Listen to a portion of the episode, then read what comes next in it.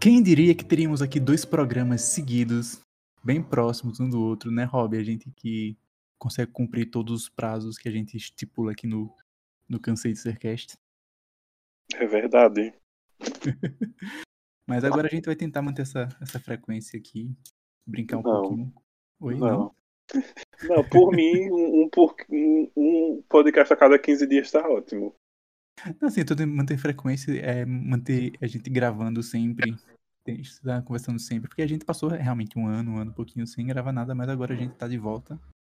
É, A gente passou um ano mesmo, foi, sem gravar nada. Acho que não foi não, ano, não. Que Foi teve Porque- sim, a última vez que gravou foi aqui em casa, eu acho. Porque se foi um Mas não ano, teve de conta do passou muito rápido, viu?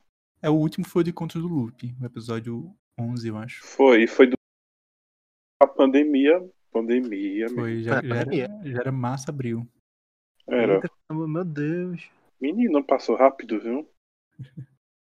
Pois é. Bicho, E, e a gente ainda tá aqui nesse rolê. assustador. Enquanto isso, o Ryan Reynolds está sendo vacinado. Quer dizer, foi vacinado, né? É veja. Mas é isso, vamos embora começar a conversar um pouquinho, porque a gente tá aqui nessa série do Oscar, onde a gente tá conversando sobre, pelo menos, os principais filmes, que tá concorrendo a, a- as categorias principais. Já gravamos um sobre o. Qual foi o primeiro que eu esqueci? Foi o Som Meu do Silêncio. Deus do céu. Tá bom do juízo. O som de rock. Demais. O som de... É, o, o Contonete de Hobby. The Sound of Metal. The Sound Ou of vocês Metal. preferem. Vocês preferem o americano tradicional? Como assim? A pronúncia do filme que O americano tradicional. Do nada. Do nada. Um jurado do Oscar, né? Um cara da academia, um velho. Um velho da academia. quer o britânico. Eu faço a- o britânico. Mas é isso, pra você que está caindo de bolão aqui no podcast e não conhece a gente, esse é o Cansei de Ser Cast, podcast do Clube de Cinema Caruaru. Eu sou Alisson Lima, estou aqui hoje com os meus amigos de sempre, né? Rob Maia, Olá, pessoal. Mais uma vez estamos aqui, novo episódio. E é isso, curtam bastante o episódio. Lucas Guinho, Olá, galerinha. só isso. Nossa, só isso. Eu tô- eu tô Ficou parecendo, ficou parecendo Hebe Camargo na entrevista do Jô Soares. Eu posso dar um alô pro pessoal de Nova York. Hello. Só isso me deixa dizer. hoje. É que nem a música. É, é a última célula, célula cerebral. Então, assim, vum, caindo já. É a faculdade, né? Sim. Hum, Pelo menos é o que ele diz, né? Hum. né? Ah, E, por favor, seja um pouquinho mais, menos econômico com as palavras. Ítalo Tabosa. Olá, bem-vindos e bem-vindas e bem-vindes ao Cansei de Ser Cast. Mais um. Quem diria que gravaríamos outro tão cedo e ainda gravaremos dois- outro hoje, né? Mas, Daqui a pouco. Spoilers, Já spoilers. Spoilers. Mas falando em véio da academia, a gente tem que conversar hoje sobre um filme que os véio da academia pira, os véio da academia adora, os véio da academia botou ele em 10 categorias aí. A gente vai conversar se são merecidas ou não essas categorias e um pouquinho sobre o filme, sobre o que a gente achou do filme. Hoje vamos conversar sobre o quê? Ítalo, diz aí o que a gente vai conversar. Vamos conver- conversar sobre Mank, filme dirigido por David Fincher. E eu vou já vou soltar a sinopse aqui, porque eu sou o sinopeiro oficial. O enredo de Mank ele segue a história tumultuosa do roteirista Herman J. Mankiewicz, não sei pronunciar. Mankiewicz. Mankiewicz. É isso aí. Da obra-prima icônica de Orson Welles, Cidadão Kane, de 1941, e a sua luta né, com o autor é, pelo crédito do script do grandioso longa, Cidadão Kane. Que luta, que luta, que eu não vi luta nenhuma. Luta mental. Não, diálogos. teve também, não teve. É, isso, isso é uma coisa que a gente pode discutir um pouquinho mais pra frente, mas realmente ficou essa, essa, essa falta, porque quando foi anunciado, eu fiquei com muita expectativa pra ver o filme, porque ele fala realmente sobre esse bastidor de, de, o, de o Cidadão Kane. Só que no filme não tem tanto disso, né? Tem aquele contexto onde ele tá escrevendo o roteiro, mas o filme foca A muito gente mais tenta nos achar, anos né? anteriores. É, Assim, é mais bastidor de Hollywood do que bastidor de Cidadão Kane. Cidadão Kane é meio que o tapete, mas o filme fala mais do Sim, tipo, sim. fazendo uma, uma metáfora. É Usaram isso pra atrair, minha fala gente, o tapete, mas público é- que gosta do filme. Eita, deixa eu terminar a metáfora, porque eu tenho uma metáfora muito boa. Eu vou conseguir. Favor. É como se fosse uma sala de estar completa. E Cidadão Kane fosse o tapete. Ele fala que vai abordar o tapete, mas na verdade mostra a sala de, ta- de estar por, por completo. Eu, eu acho que é o contrário. Eu acho que a gente tenta falar. Ele quer falar da sala de estar e fala só do Eu tapete. também, eu também, Eu é, eu também. É. Fala só do melhor, acho que não faz nenhum nem outro. Apesar que, apesar de tudo, né, mas Gary Oldman ainda brilhando no filme. Pois é. E assim, a gente falou que conquistou os velhinhos da academia porque esse filme, esse ano, ele foi o filme mais indicado, conseguiu 10 indicações, que são. Tu tá com a lista aí? Ah, quem pode ler pra gente? Eu tô. Se ninguém tiver, eu tô. Pode Lê. Fala, Ítalo. É, a gente, ele tem a indicação de melhor filme, melhor ator, melhor atriz coadjuvante, melhor fotografia, melhor figurino, melhor direção, melhor cabelo e maquiagem, melhor design de produção, melhor som e melhor trilha sonora original. Então, Meu é muita Deus. indicação. Melhor Pra som um de quê, filme pelo amor de Deus? desse. É muita indicação. Pois é, eu- eu já quero começar perguntando pra vocês sobre essas indicações, o que vocês acham sobre elas? Foram merecidas? Ah, esse filme roubou a vaga de alguém? Como é? Já deixa assim no ar Ó, pra vocês comentarem. Eu vou, eu vou começar dizendo que dessas indicações, eu acho que design de produção e cabelo e maquiagem realmente faz sentido, porque, tipo, eles... Melhor ator também. Mais ou menos. Melhor ator também. Eu Mas- acho. Mas enfim, mas Eu eu, acho que pra mim, cabelo e maquiagem, design de produção, realmente merece estar aí, porque ele replicou muito bem o que. Tipo, a época de Cidadão Kane e tudo mais. Então eu acho que essas duas, especialmente. E figurino também, né? Tem, tem muito a ver, figurino também. Então essas Fotografia três. também. Fotografia também. Assim, não é uma fotografia que dá pra dizer que tenta destaque, porque ela tenta emular o tempo todo o que foi visto em Cidadão Kane. Cidad- Até com Exato. aquela marcação dos cortes que é dada do lado. Que eu até- Sim. até fiquei pensando que, que danado era aquilo, aquela bolinha que aparecia preta. É Era, cortes. era, pra remeter, era pra remeter os filmes de antigamente, que quando tinha a Isso. troca de, de, de filme, Filme. né? Aí acontecia aquilo. Eu só acho um pouco ruim, porque ela se, é, é uma fotografia legal, é interessante ver hoje em dia, mas eu acho que foi saudosista demais, poderia ser um pouco mais criativa voltada para o filme. Por mais que tenha momentos que é mais criativos, como separar as partes do filme como se fossem partes de um roteiro. Isso foi criativo. Mas dava para explorar mais. Mas aí, aí, aí eu quero provocar o Lucas. Você fez essa crítica de que ah, o filme ele tentou emular demais, não precisava emular tanto essa fotografia da época, mas ao mesmo tempo elogiou bastante WandaVision, que fez o mesmo. Ah, E não, aí? mas é diferente. Tarararã, música da Não, é usurpadora diferente. agora, viu? São dois contextos diferentes, porque é, Mank tenta o tempo todo emular, não é nem simular, é emular, eu uso a palavra emular, a fotografia de Cidadão Kane, até alguns planos, são bem parecidos com o Cidadão Kane, e WandaVision tem a intenção escancarada de explorar uma sitcom de várias épocas. Então ela sim, tem que se mas- adequar mas- a várias épocas. É Mas. Mank fez o mesmo. Mank utilizou tanto técnicas de iluminação e técnicas de filmagem, não, não só também para emular a, a, a fotografia da época, mas para também agradar os velhinhos da academia, né? Porque E se eu não me Não, engano, agradar com certeza. é, poderia ter ficado melhor se Mank fosse em formato widescreen, né? Ia ficar, eu acho que mais real. Não é pra widescreen, não. também. não, é Não. quadradão. É não, tem aquelas paisagens todas que, olha, É, é, É. é, é tela cheia, tela cheia, na verdade. é tela tela cheia. cheia. Tela cheia. O que é 4x3 é o. Até nisso o. WandaVision foi melhor. O WandaVision. Eita! Polêmicas. É, não, mas é, o filme é até divertidinho, né? A pessoa dá uma risada, você sente umas alfinetas, sente não, né? Você vê que eles muito. alfinetam, assim, umas produções da mesma época que a gente conhece, né? É muito tipo, é, ele, ele pega aquele presidente da MGM e Hum, faz a caveira caveira dele. É, muita coisa, tem muito disso no filme.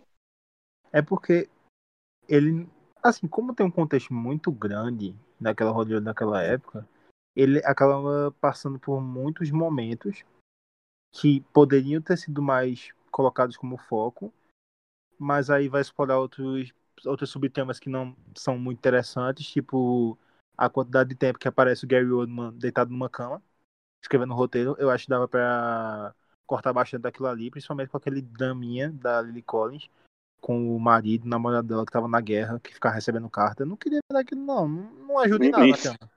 É como. É, vá, termina. Não, terminei já. Ah, não, é porque eu vi muita coisa assim, tipo, personagens que apareciam também.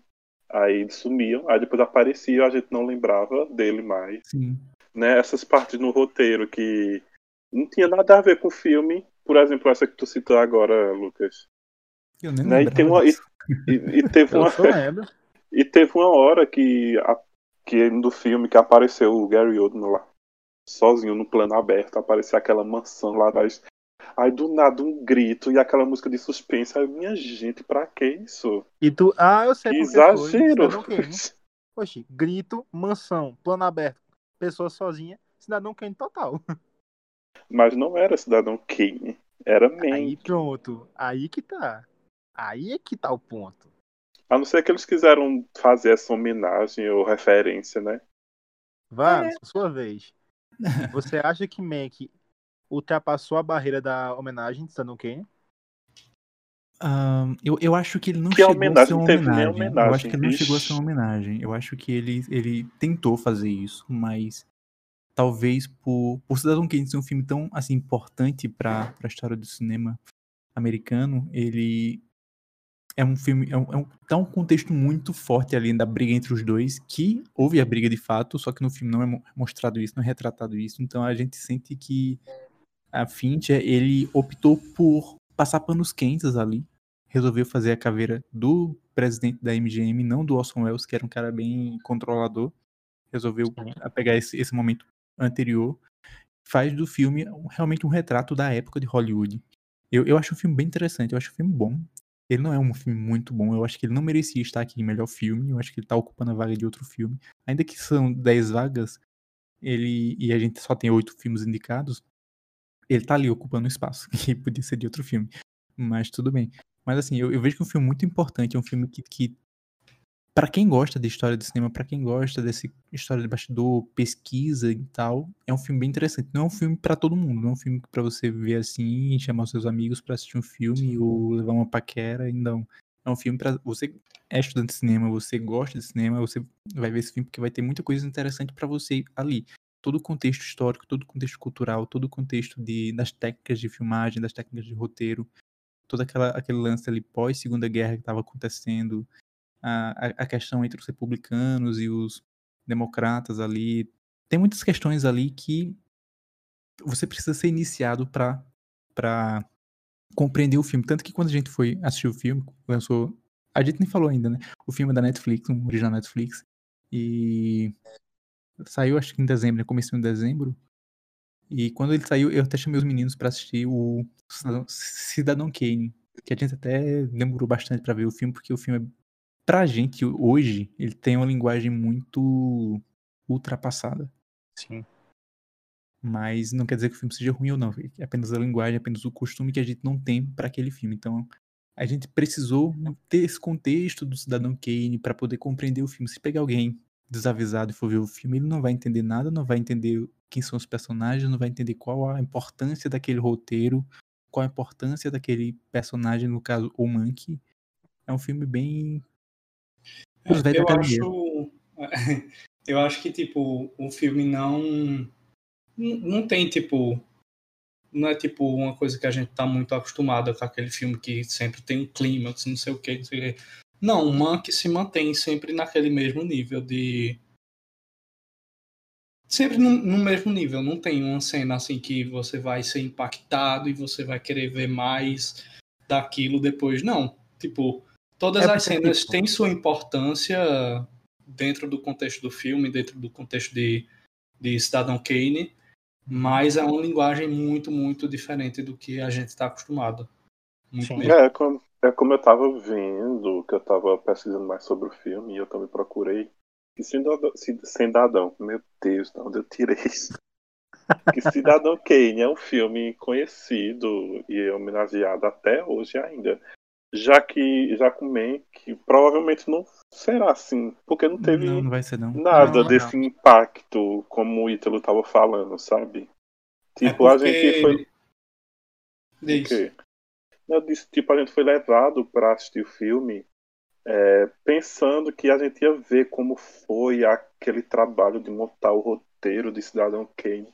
Mas o filme praticamente não falou quase disso, não teve homenagem. Era mencionado coisas assim que tem a ver com o Cidadão Kane, sabe? Mas eu acho que, que Cidadão Kane conseguiu esse status porque na época ele fez coisas que filmes não faziam na época. Tipo, À Revolucionou o cinema, tu tá com querendo relação- dizer. é exatamente. Ele até hoje, se você for assistir, você vai perceber técnicas que até hoje são utilizadas e tal, e que naquela época os filmes não utilizavam. Então, tipo, esse mérito de, de Cidadão Kane, acho que ninguém consegue tirar. Mas que não é um filme que eu consigo, tipo, apreciar tanto nem Cidadão Kane e nem, nem Monkey. Eu não eu não curti essas coisas lá todas, não. Feito o Alisson tá dizendo aí que achou massa e tal. Pronto, foi legal todo mundo ter falado isso, porque realmente complementa o que eu vou dizer agora.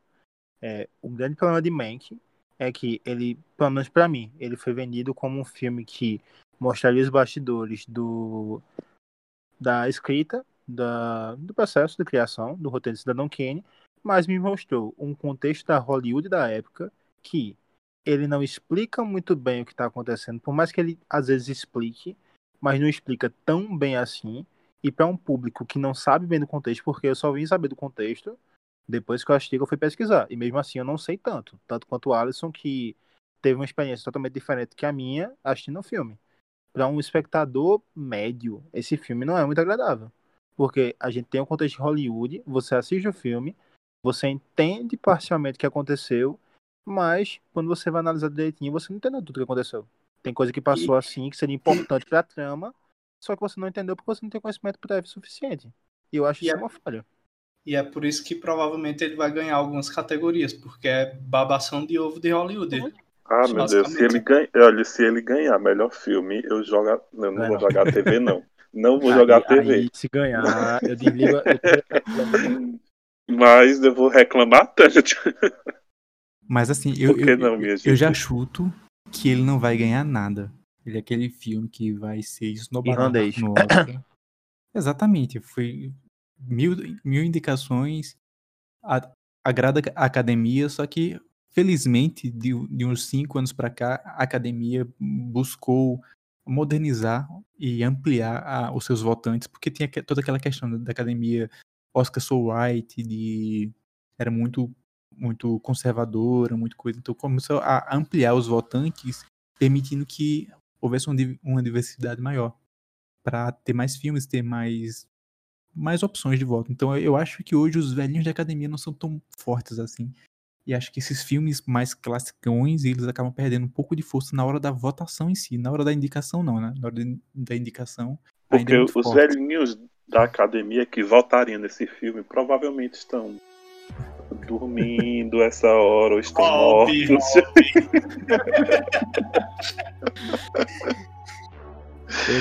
Eu pra tu, não vou cantar não. Bota, bota um pi, bota um pi. Eu já sei o que eu vou fazer nessa edição. Já que vai botar um pi, vou cantar a música de Rob. Quero um véi rico que me banque. Que... Não, mas é isso. Foi, o que é que a pessoa imagina? O que é que a pessoa pensa? Vai lá, David Finch fala com a grandona Netflix, né? Que não está tão grande mais, ficando, né? Diz, olha, esse filme vai falar disso, isso e aquilo. E a galera do Oscar vai adorar. E a Netflix, claro que não é besta, Soltou o caminho dinheiro. lógico. E deu certo, né? Por incrível que pareça. Várias indicações, muita gente assistindo, muita gente comentando. E Sim, detalhe, é, esse filme. Alisson me corrige, porque eu acho que Alisson sabe do que eu vou falar agora. Que o roteiro de Mank, originalmente ele foi concebido pelo pai do David Fincher. Então é um projeto realmente muito que ele tem um pouco de carinho, podemos dizer assim, para esse projeto. Sim, sim. Sim, foi Só mais aí- homenagem mesmo pra. Só que aí entra aquela polêmicazinha, porque basicamente que eu vi, que eu li, 60%, 70% das pessoas que foram comparar a história de Mank com a vida real falam que não foi bem assim. Que a participação Uhum. do Orson Welles foi muito mais presente do que aquilo ali. Muito mesmo. Mas, Hum, se eu não me engano, ele botou ele como produtor, não foi? O pai dele Ainda? sim, colocou, colocou, creditou Colocou. ainda, mas assim, é, é aquela questão, né? Tipo, o, o pai do, do Fincher, Jack Fincher, ele escreveu esse roteiro ali no final dos anos 90 e ainda existe muito mistério em torno dessa, dessa criação do roteiro. Existem Sim. alguns boatos, algumas questões é, dizendo como foi, só que nada muito certo. Um tempo depois, acho que pouco tempo depois dele escrever o roteiro, ou um pouco tempo antes, saiu um, um, livro, reportagem bem profunda, aprofundando muito esse, esse contexto e acabou mostrando o papel do, do Orson Welles durante a escrita do roteiro. Porque no filme dá a entender que o Orson Welles apenas contratou o Monkey pra escrever um roteiro.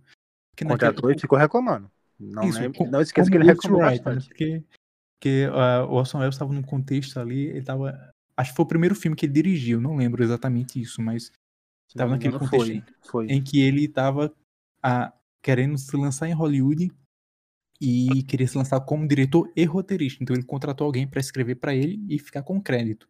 Aí é que tem essa briga dos para ter o, o crédito o crédito do Monkey que não é retratado no filme, só mostra no filme no finalzinho do filme quando uma exigência dele, mas que não é muito contextualizada. A gente não entende a força disso dentro do filme. A gente não sente isso.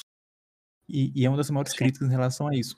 Há, há também quem diga que o, o David Fincher ele mexeu muito pouco nesse roteiro, fez al- algumas a- a- atualizações. Acredito que na parte política, porque Sim. o filme foi lançado bem ali na corrida da- das eleições americanas, então tinha toda aquela questão de democrata e republicanos. Eu acho que ele mexeu muito mais nessa parte aí. Todo o resto eu acho que ele manteve o trabalho do pai ali intacto, sem mexer muito. Até porque a gente vê que o roteiro em si do filme, ele é um pouquinho dos anos 90, ele não é tão o que o Fincher costuma trabalhar nesses Sim, últimos anos. concordo em número e grau. Mais alguma categoria, acho que ele tem chance, talvez a atriz coadjuvante.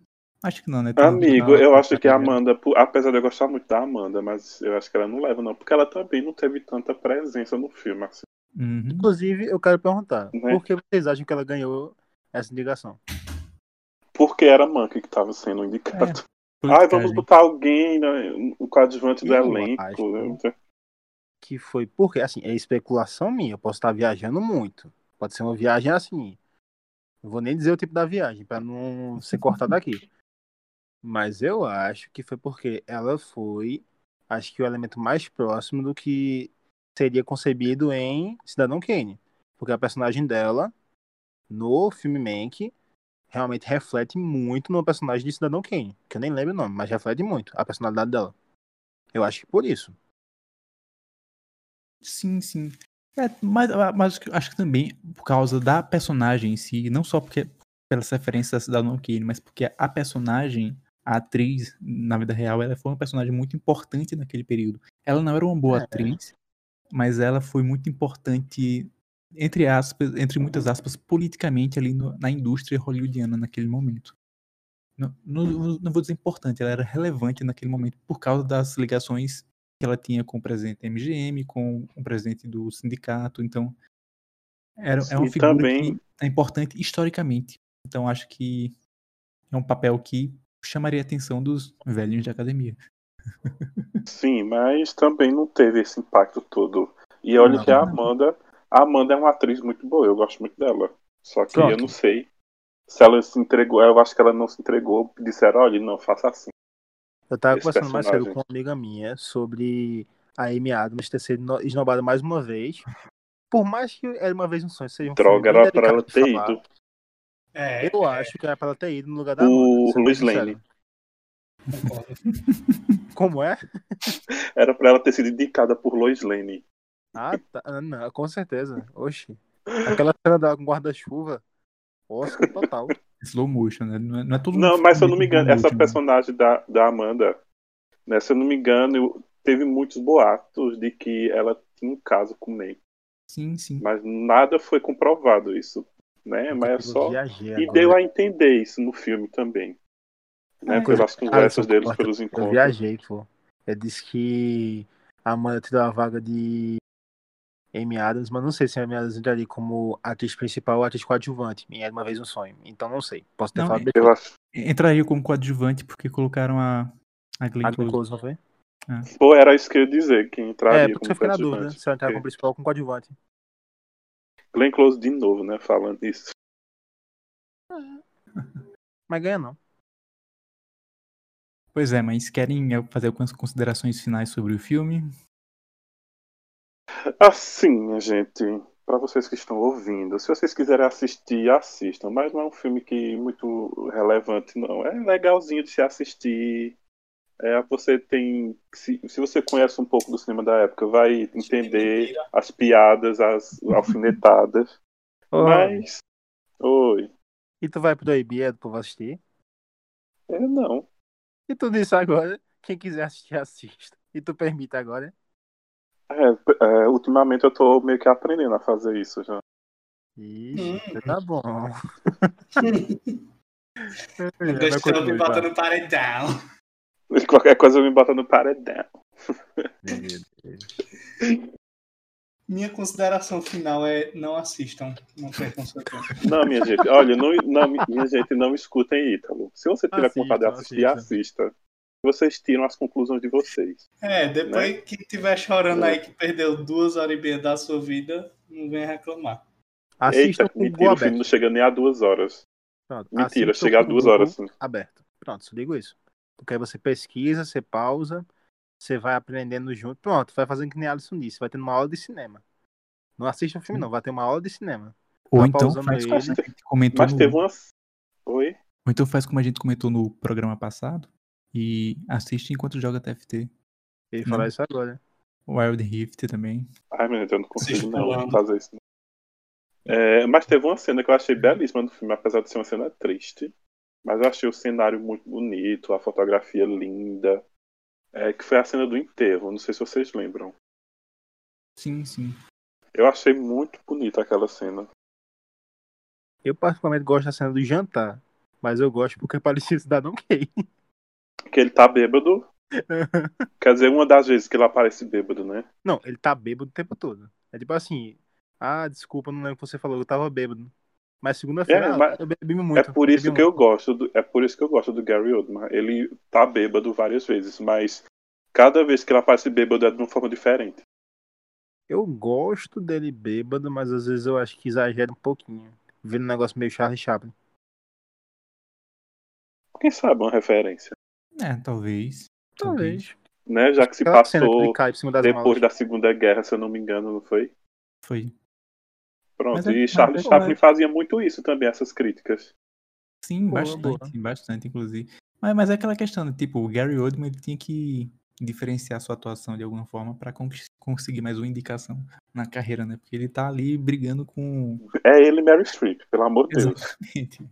Todo, Todo tá lá. ano. Milagre, Mary Streep não tá esse ano, viu? É milagre, Meryl Streep e Tom Hanks não tá também. Que É é, é outro ali que, que gosta. Mas Tom Hanks tentou. Só não consegui. Tentou como ator, tentou como diretor, tentou como tudo esse ano, mas não deu. É um filme que, que... Não, vou ficar calado.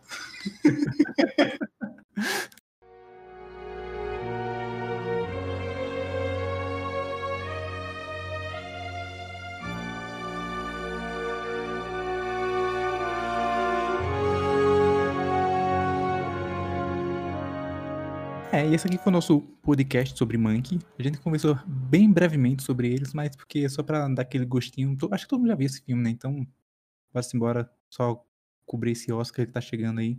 Será, sim? Será se? Vamos ver, né? Tal- Talvez não tenham visto e tão felizes assim, né, Ítalo? Mas.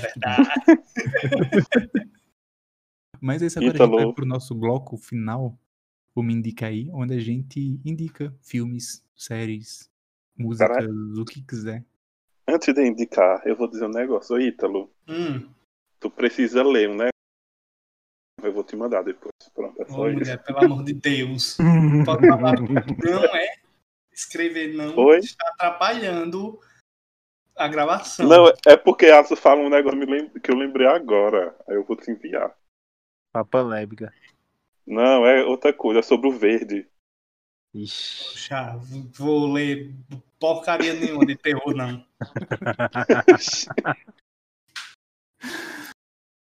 Mas hoje eu quero começar com o Ítalo. Ítalo, me indica aí. Eu, eu tenho. vai- vão ser duas indicações hoje. Que é. Eita. Uma só, é uma só. Mas Uma só agora, inferno. Guarda a outra, guarda uma pro outro.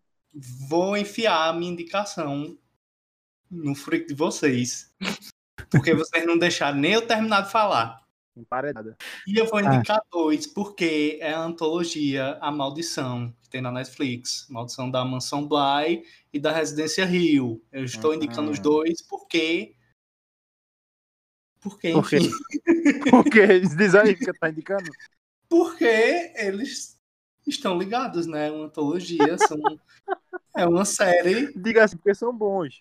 Porque são gosto. muito bons. Não, e eu estou indicando porque as pessoas precisam assistir, porque precisa ter mais uma temporada, porque até agora não confirmaram outra tem- temporada e eu já estou puto com a Netflix, porque a Netflix gosta de cancelar as coisas.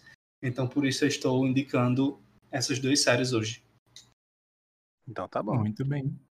Aproveita que tá aí e tu, Lucas, o que me indica hoje.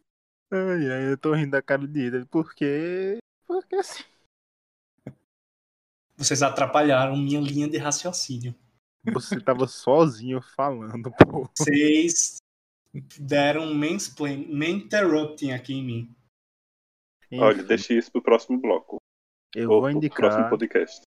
uma sériezinha que lançou faz pouco tempo na Netflix, que é Quem Matou Sarah. Que é basicamente Juliette. uma novelinha. Foi Julieta, eu tenho certeza. Oxe, com certeza, né? Foi Juliette. e, e nem chorou, tu acredita? Não saiu uma lágrima do olho dela. Mas sim, voltando. É... Que é Quem Matou Sarah, uma série na Netflix que eu não lembro quem dirige, não lembro quem é nada. Que eu não pesquisei, porque eu tô começando a assistir agora. Mas é bem legalzinha, porque tem aquela pegada de mistério. Pra quem ficou órfão como eu de Cidade Invisível. Então é uma boa pedida. Segue aquela mesma linha das séries de língua espanhola da Netflix, tipo Vis- Vis-a-Vis, A Casa de Papel, tem a mesma montagem, é bem parecida, mas tá interessante, tem um clima bom e vai ser uma diversão garantida pra quem quiser assistir. Muito bem. E tu, Rob, que indica hoje Eu pra vou gente? indicar uma série que eu tô achando maravilhosa. Eu tô assistindo ela ainda, mas ela é muito boa. É uma série Chaves. espanhola também. Todo mundo gosta de Chaves, né? uma série espanhola também que se chama Veneno, que conta a história de uma transexual chamada Veneno, que fez muito sucesso nos anos 80 e 90 e serviu de inspiração para muitas pessoas aí do mundo LGBTQI+. Né? E a, a série ainda, a série foi, tá na HBO lá dos Estados Unidos, não chegou ainda no Brasil. Por quê? Por quê, né? E tu tá assistindo qual? Mas em breve ela estará entre nós. É. Como é que eu tô assistindo, Lucas? Como é que eu tô assistindo? Eu não sei. Faço que nem isso, que nem Ítalo, porque. Porque sim. Eu tô nos Estados Unidos assistindo ela. Ah, tá bom. Então ainda bem. Não tô Polícia pirateando Federal nada. ouviu, foi? Não, Não tô tô ele, não. pirateando nada. Pois é, então, agora eu vou Alisson, e sua vez, Alisson, sua indicação. Diga para nós. Muito bem, hoje eu vou indicar um filmezinho que acabou de sair, né, que é o... Liga da Godzilla Justiça. versus Kong. Sabia. Então, Godzilla vs Kong, que é o melhor filme que a HBO lançou esse mês. Faço assim, igualmente. Claro, infeliz. Ai, ai, meu Deus. Se quiser que Snyder mande mensagem pra tu todo dia. Ele deixa tu dormir. Por uma dessa. É um filme bonito, é um filme que tem muita ação, um filme que tem ah, relações humanas entre os personagens, é um filme que tem briga entre deuses. Muito bom. Muito bem-vindo assim, fica aí a indicação. Uhum. É isso mesmo. E, e um recadinho aqui, minha gente. Não boicotem filmes, por favor, pelo amor de Sim. Deus. Não boicotem e usem Ei, máscara. velho. Tava tenso pô, o negócio de spoiler de Godzilla vs Kong. Eu quando vi assim, já tava no comentário do YouTube, pô. Eu tava vendo um vídeo sobre comida, tava lá o spoiler. É Mas vamos sério. deixar spoilers pra lá e vamos encerrar esse programa porque a gente ainda tem mais que gravar hoje, então. É verdade. Sim, Galera, sim, sim. obrigado por nos ouvir nesse episódio. Tenham uma boa noite e cruz, cruz, cruz. Tchau. Boa noite, galerinha. Durmam bem. Se estiverem acordando, bom dia. Tenham um ótimo dia e nos vemos na próxima. Bye, bye. É a vez dele ser econômico. pois é, esse foi o Cansei de Ser Cast de hoje. A gente volta daqui a alguns dias com mais um programa do Oscar. Tchau, tchau.